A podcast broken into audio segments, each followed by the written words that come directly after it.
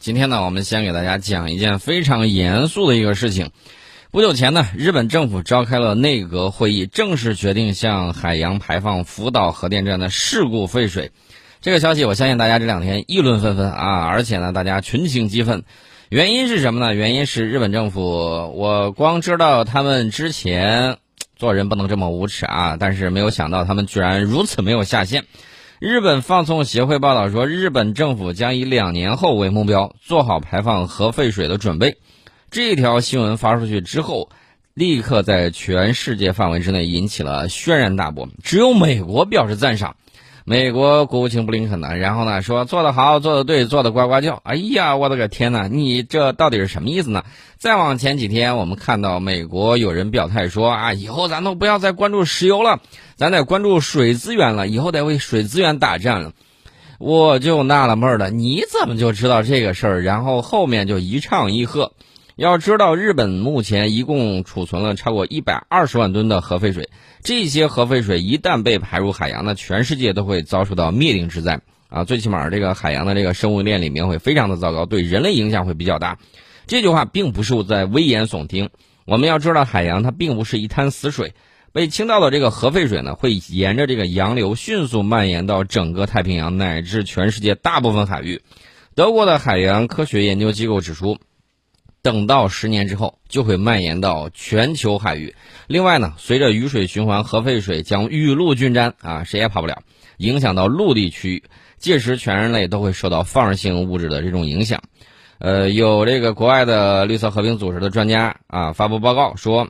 这个福岛核废水之中含有大量的碳十四和这个氚，会大幅度的增加人类集体接收的辐射剂量，之后人类的 DNA 可能会受到影响。另外呢，这些放射性物质可能会被海洋生物吸收，而处于食物链顶端的人类肯定会不可避免的摄入一些放射性物质。之后如果人类产生一些奇怪的病症，好像也在意料之中啊，这个变异或者是什么之类的都有可能啊。这种情况是有的。值得注意的是。日本之前就因为随意排放废水引发过一系列的疾病。上个世纪五十年代的时候，日本有一家氮肥公司未经许可就把这个废水呢排入到这个水域湾之内，之后这个汞元素通过食物链进入人类的这个体内，引发了一系列的疾病，数十万人受到影响。这就是著名的那个水俣病啊！这是当时日本曾经干过的这个事情。除了可能会对人类的健康产生影响之外，日本排放这个核污水，可能还会对周边国家的渔业造成毁灭性的打击。之前曾经有专家表示，即便核废水经过了过滤，但其中含有的放射性同位素仍然可能会留存在海洋生物体之内，之后海洋环境呢可能会受到巨大的影响。之前福岛核电站泄漏之后，日本这个三陆沿岸的这个比目鱼、鳕鱼就检测出来严重超标的放射性色。日本渔业呢，因此受到了不小的打击。而且我们要看到，最鸡贼的是谁呢？最鸡贼的是美国。美国一边啊，然后鼓励日本排放核废水，他表示赞赏了，对不对？然后另外一边他干什么呢？另外一边他早早一段时间他就悄悄的已经禁止了日本相当多的海产品、农产品的这种进口，禁止进口。啊，你你品品这个味儿，你细品啊，这到底是干了什么缺德事儿？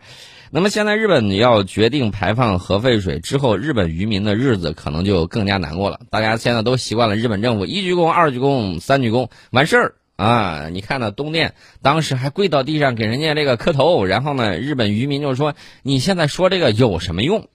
既然你认为啊，你看到日本很多高官呢，还有一些网上帮他洗地的，说这个核废水没事儿啊什么之类，还站在科普的角度在那科普。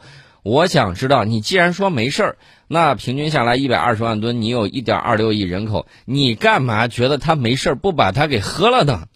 你喝了不就完了吗？一人平均才十几公斤，你喝不完可以找美国帮你喝呀，对不对？你可以让他们喝。你不是说没事儿没事儿，你你先喝喝试试呗。你先喝一段时间，让我们看看你喝了到底有事儿没事儿。你说没事儿，那你还排他干什么？这不就是逻辑的悖论吗？对不对？所以说呢，这个情况呢，大家也都了解。那么有意思的是，可能是日本觉得随便把这个核废水排入大海太过于缺德。东京电力公司，也就是核这个福岛核电站的运营方，曾经表示，已经对核废水进行了过滤，私色等高放射性物质已经被去除，那只剩下过滤难度比较大的氚。但是鬼子说的话，我一个字儿都不信啊！原因很简单，他们现在的这个表现呢是相当的糟糕。他说这个氚的浓度稀释到了国家标准的四十分之一。东电的一名负责人甚至表示，就算媒体人啊，嗯，当时采访的媒体记者说，喝两升核废水也不会对身体造成损害。不过，虽然日本表现的如此信誓旦旦，但是不少人对核废水的放射性表示怀疑。另外呢，之前菅义伟曾经询问过核废水能不能喝的问题，得到肯定的答复之后，菅义伟也没有喝。他是不是他他傻不傻？他不傻呀，他不喝呀，对不对？话说回来，为啥日本要选择把核废水排入大海呢？日本表示，直接原因就是核废水处理罐要满了，而周边的地价又太贵，他们建不起新的存储罐。世界第三经济大国，你建不起来新的存储罐，那你钱弄哪儿去了？啊，现在在那儿哭穷、抠抠缩缩的，实际上这个理由根本就站不住脚。确实，日本的地价是很贵，这个大家都知道。但是，二零一一年福岛核电站泄漏之后，周边居民早就被疏散。然后现在该地区的人口密度也大为减少，日本政府想让人来都没人搭理啊！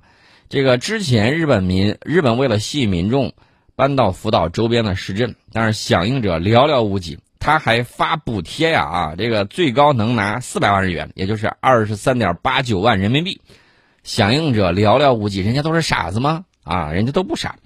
而且呢，日本政府也被日本网民一顿痛骂。可以说呢，目前福岛周边的地域都快成鬼城了。那么，如果东电想要收购土地，难度并不是很大，对不对？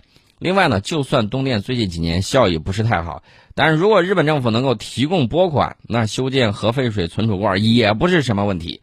但是现在日本政府却选择了最直接的，也是最便宜的，也是最省事也是最缺德的，直接把核废水排入大海。呃，这个还是让人匪夷所思。他们的下限到底在哪里？知小理而无大义，用这个话来形容他一点都不为过。我们再来说一说，为啥日本要冒天下之大不韪，决定向海洋排放核污水？可能呢，出于三方面的原因。第一个呢，就是美国爸爸给他龟儿子背书，数十年来，美国在军演之中累积排放或遗弃的有毒化学物质，比美国三大化工巨头的累积排放还要高。二十年间，美军至少在太平洋地区。遗弃了五千个声纳浮标，相当于向海洋排放了九百九十吨有毒物质。此外呢，美军还肆意倾倒了两千九百万公斤的芥子气和神经毒剂等化学武器。所以看啊，美国大片的时候，你会发现有些什么啊，政府搞的有一些泄露啊什么之类的，人家拍的电影并不是空穴来风啊。我们当时还想他脑洞如此之大，其实最了解他们的还是他们自己人。除此之外，还有四百五十四吨放射性废料。美国通通把他们倒入太平洋和大西洋，连自己的渔民都曾经被这些毒气弹伤害过，所以美国说有福同享，辐射的福；日本说有难同当，就是 U 二三五的 U 啊。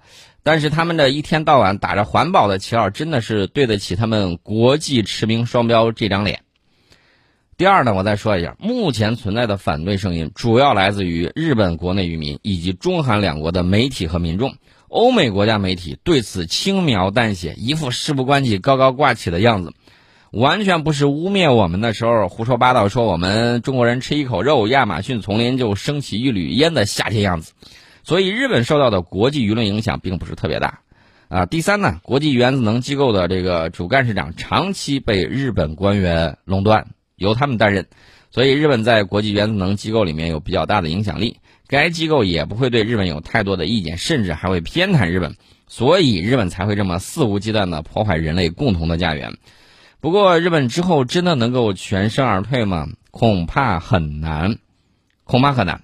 虽然之前呢，日本也发生过几次核废水泄漏事件，但是这次要排放的核废水已经超过了一百二十万吨。这可不是发扬工匠精神，一鞠躬再鞠躬三鞠躬能能够解决得了的。早在一九七二年，各国就签订了《伦敦条约》，禁止向海洋倾倒有毒有害废弃物。现在日本敢公然触碰全世界的逆鳞，威胁全人类的生存安全。大家可以想象，这到底得缺德冒烟到什么样的程度，才能干出这样的事儿？另外呢，核废水回流到日本也只是个时间问题。之后，日本肯定还会要受到放射性物质的这种影响，这对日本来说可不是一个小的问题。至于以后他们这儿会产生什么哥斯拉或者小怪兽什么的，你自己全凭运气啊。总之，他要这么继续下去的话，那他被钉到历史的耻辱柱上，也同样只是一个时间的问题。我看到外交部已经表态啊，你要觉得这个东西好，你先喝下去尝尝，你先喝下去尝尝啊，这个我是非常赞同的。那么除了这个之外，大家会看到有些人。有些人在我们网上啊阴阳怪气的进行科普，然后呢，这个以自己一个人或者企业，然后呢刚入学啊，个就是等于说是刚加入工作、刚毕业，然后还不是核专业的，然后就在那胡说八道。那这种情况到底是怎么回事呢？这个事儿呢，咱这个该说说啊，然后咱们说另外一个事儿，说另外一个什么事儿呢？大家可以想象一下，呃，今天。铺天盖地了，有一个新闻，就是国家安全机关披露，境外反华敌对势力拉拢内地学生的这个内幕，有四起典型案例。有一起呢是内地在校大学生田某涉嫌煽动颠覆国家政权案，这是去年八月份啊，疫情期间，国家安全机关侦破了河北某高校学生田某涉嫌煽动颠覆国家政权案，及时斩断了境外反华敌对势力的犯罪出手。我要给大家说一个细节，说完这个细节，大家反思一下是什么原因啊？待会儿我给大家解释一下。经查明，田某，一九九九年生，河北某高校新闻系学生。田某长期收听境外反华媒体广播节目，经常浏览境外大量有害政治信息，逐渐形成反动思想。二零一六年的一月，田某开通境外社交媒体账号，开始同境外反华敌对势力人员进行互动，接受所谓西方民主宪政的理论影响，反动思想呢日渐顽固。进入大学之后，他经境外反华媒体记者引荐，成为某西方知名媒体北京分社的实习记者，并接受多个境外反华敌对媒体邀请担任驻京记者。在此期间呢，田某大量接收活动经费，介入炒作多起热点敏感事件，累计向境外提供反宣素材三千多份，署刊发的这个署名文章五百五十多篇。那么，在境外蛊惑教唆之下，田某在二零一八年创办了一个境外反动网站，大肆传播各类反宣信息和这个政治谣言，对我国进行恶毒攻击。那么，二零一九年的四月，田某受境外反华媒体人邀请，秘密赴西方某国，同境外二十多个敌对组织接触，同时接受该国十多名官员直接问讯和具体指令，秘密搜集提供污蔑抹黑我国的所谓证据。这是田某。啊，我再说另外一个。二零二零年六月份的时候，国家安全机关侦破一起内地赴港学生杨某某与境外敌对组织及反中乱港势力相勾连，从事颠覆我国国家政权以及反中乱港活动案。经查明，杨某某一九九五年生，毕业于江苏某大学新闻与传播学院。大家听到这两起，是不是感觉有点儿哎？相似啊，然后呢，我们也知道网上老师对我们对外宣传呢，想提更加提高能力，对吧？希望我们能够更厉害。那所以说呢，我们给大家说完这个事儿之后，我给大家分析一下原因。这两个学生都是这个新闻传播学院，然后都是学新闻专业的。这个杨某某呢，是二零一七年赴香港某大学就读电影专业硕士研究生。赴港学习期间呢，受到境外反华势力言论影响，对我国内地产生敌对情绪。大家千万不要把《葫芦兄弟》看成一个简简单单的动画片儿。那个七娃被妖精抓去了之后，泡到那个黑水缸里头，又浸又泡，又熏又掏，最后是什么样的结果，大家都看得一清二楚。这些事情就发生在我们的面前啊，暗战无处不在。你千万不要掉以轻心，觉得我们太平盛世。不好意思，你看一下叙利亚，你看一下利比亚，你看一下伊拉克，你看一下阿富汗。哪个国家现在不是路边遍布着 IED？哪个地方不是狼烟四起？我们不是生活在了和平的世界，我们只是生活在了和平的国度。这些黑暗被我们的脊梁挡在了域外啊！但是呢，你也会看到，依然会有这样或那样的人啊，这个然后呢被洗脑了，然后呢这个怎么说呢？反认他乡是故乡啊！这种人也有很多。那么，这是我讲讲到这个杨某某。二零一八年十月份的时候，杨某某参与某境外敌对组织，呃，阻挡结社活动，帮助开展反宣，并且参与非法游行。随后得到了某敌对组织的这种任命，成为相关网络群组的管理员。接受该敌对组织的培训之后，负责在互联网上引导话题讨论、转发视频、图片等工作。现在明白了吧？他们利用自己母语的优势，在我们内地的互联网上专门引导话题讨论、转发视频、图片。再有一些营销号，前一些呃前些年你也没有听说过啊，然后呢这两年突然就冒出来很多所谓的女权组织啊，然后呢火眼金睛的网民呢，把给他们起了个形象外号叫“大权”，啊干什么呢？就是挑拨男女对立啊，这是不光他们不是闲的没事干，而是干什么呢？而是把西方那一套然后往咱们这儿放，然后我看到最近他们还有一些啊，包括我们有一些学。学这个文科类的一个学生，涉世未深啊，这个思想观念正处在这个成长阶段。然后他们干什么呢？然后他们在境外就讨论讨论这个民族问题，然后要把民族问题给细分下来，然后把咱们呢夸成就是我们的这个主体民族汉族，然后呢夸成像白人一样，然后呢要搞这个黑白对立，把美国那一套搬过来，为虎作伥，就是这种表现啊。那我现在想说的另外两个，大家可以到网上去看一下啊。我要说的是，这几个人都很年轻，然后呢，他们的这个情况呢，大家也看到了，能这个考上那个本科，然后能读硕士，不能说不聪明。为什么脑子里面充满了这些东西呢？原因呢，就是他逐步的被洗脑了，被这些东西经典的教材所洗脑。这些经典的教材，俄罗斯有在《论意识操纵》里面有形象的这个。分析，大家可以去认真的去看一下啊，这是相关的这个情况，在这儿呢我就不做多说。但是我要提的一个事情就是，发现没有，有一个很关键的点，就是在这四起这个事件里面通报的这个四起事件里面有两起，有两起，有两个学生，都是新闻专业的，都是新闻专业的，这给我们媒体人敲响了一个警钟啊！为什么都是新闻专业的呢？这是个大问题。这个里头呢，我简单说几点我个人的这种看法。一方面呢。西方媒体在这个玩媒体方面呢，确确实实人家是这个先行者，然后呢，确确实实他们在这个里面有很多新的理论、新的教材啊，这个理论相行嘛。然后呢，我们国内的这个在这方面的这个怎么说呢？在这方面的这种研究和这个西方国家对这个媒体啊、社会心理学啊，然后相综合的交叉的这个学科的这个研究呢，还不足啊，这个还不足，还要有待于提高。然后呢，这一些新的理论，呃，这个比着人家呢还是差点意思啊。然后呢，这个东西应该去认真的考虑一下啊。一个是教育的问题，教材使用的问题，还有什么呢？还有就是大家要注意，新闻是新闻，舆论战是舆论战。舆论战它沾着战争的边儿，它所行的那一套就不是新闻的，以事呃以这个客观事实为要求，它是什么呢？它是以以战胜你、蛊惑你为目标的。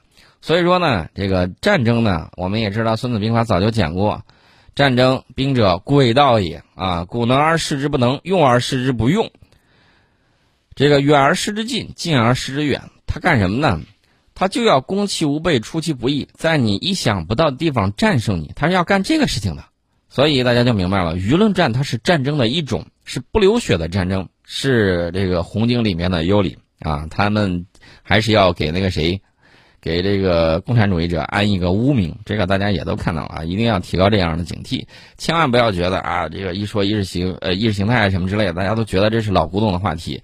你干的再好，然后呢，你信了人人家那一套，然后你，呃，然后巴巴的，然后把你自己创造的财富拱手让给人家，人家岂不乐开花？把你卖了，还你还帮人家数钱，还要夸人家给你带来了这个幸福，你傻不傻呀？